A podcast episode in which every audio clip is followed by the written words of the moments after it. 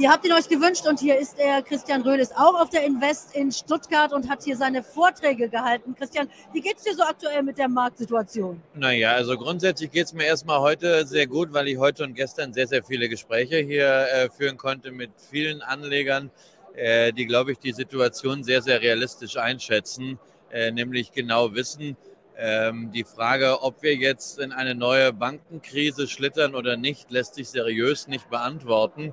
Wir haben jetzt erstmal zwei sehr relevante Fälle mit der Silicon Valley Bank und mit der Credit Suisse. Da muss man abwarten und äh, einfach darauf vertrauen, dass der Regulator, dass die Notenbanken, die Regierung, äh, die beteiligten Geschäftsbanken die richtigen Schlüsse ziehen.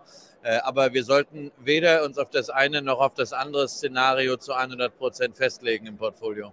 Aber meinst du, dass jetzt äh, alles an den Notenbanken hängt, dass die das jetzt richten müssen? Denn wir haben ja gesehen, die Frau Lagarde lässt sich von der ganzen Sache überhaupt nicht aus der Ruhe bringen. Die hat letzte Woche die Zinsen weiter angehoben. Nein, also die Notenbanken werden sicherlich nicht von der Zinsseite richten können und richten wollen jetzt. Aber Notenbanken haben ja auch noch ein paar andere Instrumente. Also es geht insbesondere darum, äh, dass sowohl die FED als auch die EZB und natürlich jetzt auch die Schweizer Nationalbank dafür sorgen, dass der Geldfluss, der Geldkreislauf insgesamt intakt bleibt ähm, auch wenn Banken vielleicht allmählich sich untereinander nicht mehr so 100 Prozent über den Weg trauen. Also die Versorgung der Märkte vor allen Dingen mit Liquidität über Nacht, die ist sehr wichtig und das können Notenbanken gewährleisten, auch ohne, dass sie jetzt was auf der Zinsseite machen. Und wir haben gesehen, dass zum Beispiel die FED in der letzten Woche da schon sehr, sehr aktiv äh, gewesen ist. Man hatte ja die FED-Bilanz deutlich reduziert, aber die Hälfte der Reduktion der letzten Monate ist letzte Woche schon wieder in den Markt geflossen. Und da muss ich sagen, das ist auch auch gut so. Das ist eine Maßnahme mit Weitblick. Wer dagegen jetzt fordert, ähm, man müsse doch eigentlich die Zinsen wieder senken, dem sei gesagt, das Mandat der FED und der Notenbanken ist nicht dafür zu sorgen, dass Growth-Aktien und all das, was Peter Thiel sonst so im Portfolio hat, an der Börse wieder besser bewertet wird. Aber Christian, das ist ein wichtiger Aspekt, denn das hatten wir noch gar nicht so genau betrachtet, dass eigentlich der, das Problem der Banken jetzt ist, dass sie sich untereinander nicht mehr trauen. Und das hatten wir in 2008 auch. Also insofern ähnelt sich die Situation. Genau, und das ist ja die Hoffnung, die ich habe, dass man aus dieser Situation gelernt hat. Äh, Silicon Valley Bank kam sicherlich äh, etwas überraschend für alle Marktteilnehmer. Äh, da muss man sich auch fragen, warum? War das wirklich eine äh, logische Folge des Umstands, dass die Regulierung in den letzten Jahren aufgeweicht worden war. Äh, Donald Trump hatte ja Dodd-Frank, äh, diesen Regulierungsakt für die Regionalbanken, für das Community Bank System zurückgedreht.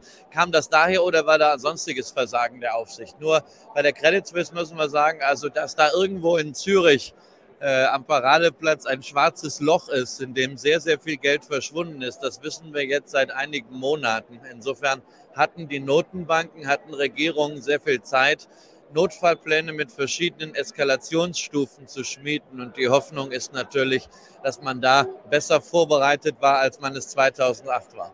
Okay, also dann natürlich die Frage an dich als Anleger, wie verhältst du dich jetzt und demnach natürlich auch jetzt für unsere Zuschauer, die vielleicht zu Hause sitzen und ein bisschen Sorge haben, wie das so weitergehen könnte in den nächsten Monaten? Naja, also ich habe nichts geändert. Ich habe mich immer breit aufgestellt, breit aufgestellt, sektoral. Ich gebe zu, Bankaktien waren für mich immer ein Thema, was ich äh, kaum bis gar nicht äh, im Portfolio hatte. Ich habe zwei Banken so mit insgesamt weniger als einem Prozent äh, gewichtet, die JP Morgan und die BNP, also die beiden großen Spieler.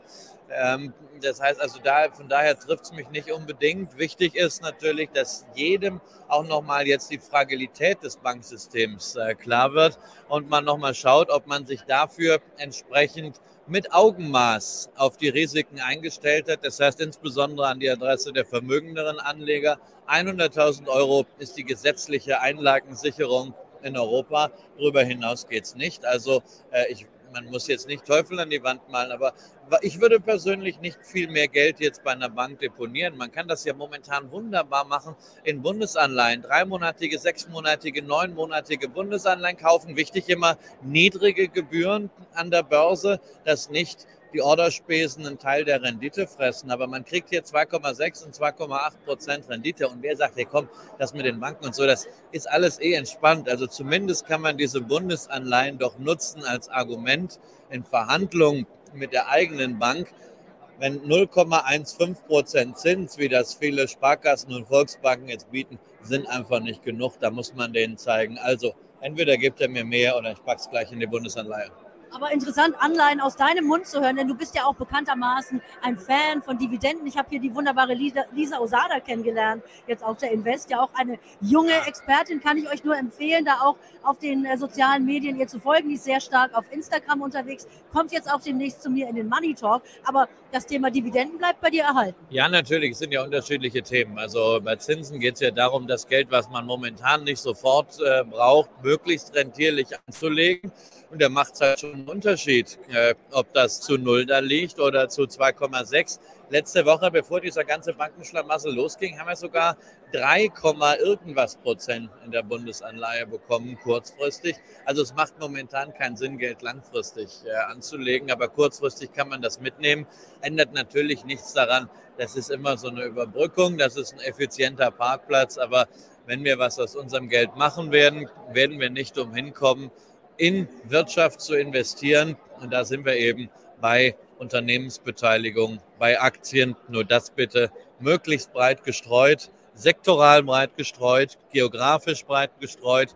Wir wissen nicht, was kommt, aber wir wissen, dass es gute Unternehmen in allen Sektoren gibt. Wir wissen, dass alle Sektoren zu einem Fortschritt beitragen können. Auch das, was man teilweise so mit so einem Bebe-Faktor hat, wie beispielsweise Rohstoffe, also ohne Metalle wird diese ganze Energietransition niemals stattfinden können. Äh, die mögen konjunkturelle Schwäche haben, ja, wenn es in eine Rezession kommt, aber gerade dann wird es umso interessanter. Und das sind ja auch Situationen, für die man durchaus sagen kann, ich halte mal ein bisschen Kohle trocken und dann wären wir wieder bei dem Thema Geldparkplatz. Aber besonders sympathisch finde ich ja auch bei dir, dass du eben dir auch Luxusaktien anguckst, denn das ist ja etwas, was ich im Grunde genommen auch für alle Einsteiger und auch für alle Frauen so toll finde, wenn man sich jetzt halt eben eine Aktie, sich dem ersten Mal, zum ersten Mal der Aktie nähert, dass man dann sagen kann, ich nehme auch vielleicht etwas, was ich sowieso schon gut finde. Und da muss man ja sagen, selbst wenn es mit der Wirtschaft schlecht läuft, äh, dieses Luxussegment, das ist weltweit ja trotzdem auf dem Vormarsch. Oder hat sich das geändert in den letzten Monaten? Nein, also in den letzten Monaten noch nicht, aber man wird sagen müssen, also wenn wir wirklich einen dramatischen Rückgang der Konjunktur erleben, wird sich das auch auf den Luxussektor äh, nachspielen. Naja, also ich, ich würde es nicht ausschließen wollen, glaube aber trotzdem, dass äh, die Faszination großartiger Marken, unabhängig von solchen äh, makroökonomischen Zyklen, langfristig gesehen nicht abnehmen wird. Vorausgesetzt, diese Marken werden gut gepflegt. Und äh, da muss man natürlich sagen, Luxus ist nicht gleich Luxus. Wir sehen das äh, momentan bei äh, Caring, der Muttergesellschaft von Gucci, die ja über 60 Prozent der Umsätze von Caring repräsentieren. Und Gucci ist ja eigentlich ein klassisch italienischer Brand, der in den letzten Jahren sehr stark Richtung, äh, ja, ich nenne es mal Streetwear gegangen ist, auch durch Kollaborationen so mit The North Face, mit Adidas. Ähm, da hat man jetzt den Eindruck, der Brand ist ganz schön ausgeleiert worden. Und die letzten Zahlen zumindest äh, waren auch nicht so großartig. Da muss man vielleicht ein bisschen zurückdrehen. Also man kann auch im Luxussegment einiges falsch machen im, im Management. Man hofft immer, dass es nicht nachhaltig eine Marke beschädigt. Prada hat zum Beispiel das Lizenzgeschäft mal völlig übertrieben und es hat wirklich jetzt Jahre gebraucht, das Unternehmen auch wieder zurückzukriegen zu dieser Exklusivität. Ähm, deswegen also für diejenigen, die sagen, hey, ich mache erstmal den Anfang mit einem ETF, ähm, aber ich möchte eine einzige Aktie im Portfolio haben und dann möchte man natürlich etwas haben, was sich denn vielleicht auch so anfühlt, dass man es gerne verfolgt und da sagt man vielleicht, naja, Industriemaschinen sind da nicht so interessant. Äh, man nimmt vielleicht was aus dem Lebensmittelbereich, was man gerne mag, oder man nimmt eben, wie du es gesagt hast, was aus dem Luxusbereich. Da ist natürlich eine LVMH, ohne dass es eine Empfehlung sein soll, eine interessante Aktie, gerade weil es sehr breit diversifiziert ist, horizontal und vertikal und natürlich auch geografisch. Wir haben verschiedene Segmente. Wir haben in den Segmenten verschiedene Brands.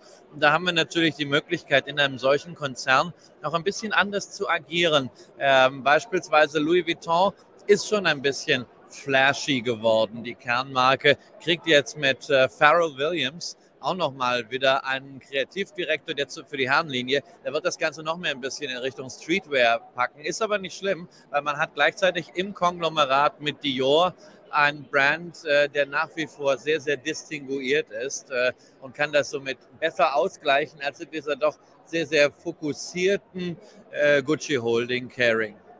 Christian, macht immer wieder Spaß, mit dir zu reden. Und auch gerade diese Themen sind es natürlich, die die Börse so spannend machen. Wer will schon über irgendwelche Industrieanlagen sprechen? Ja, aber die Industrieanlagen braucht man natürlich auch im Depot. Äh, alles hat eine Zeit. Und äh, also ich sage mal, ja, das äh, ist ganz toll, in zyklische Konsumgüter zu investieren, weil man die Marken kennt. Das ist auch ganz toll, in Essen und Trinken investieren. Aber ganz, ganz wichtig, man braucht auch das, was eben keinen Glamour hat. Und wenn man sagt, naja, das traue ich mir aber nicht zu, das selber auszuwählen, dann wirklich als Basis der ETF, ja, wenn man 10.000 Euro investiert, 9.200 äh, Euro in den ETF, so und dann für die anderen 800 kann man dann halt eine Louis Vuitton Moët Hennessy LVMH dazu packen, beispielsweise. Oder wer Industrieanlagen toll findet, naja, warum nicht eine Siemens?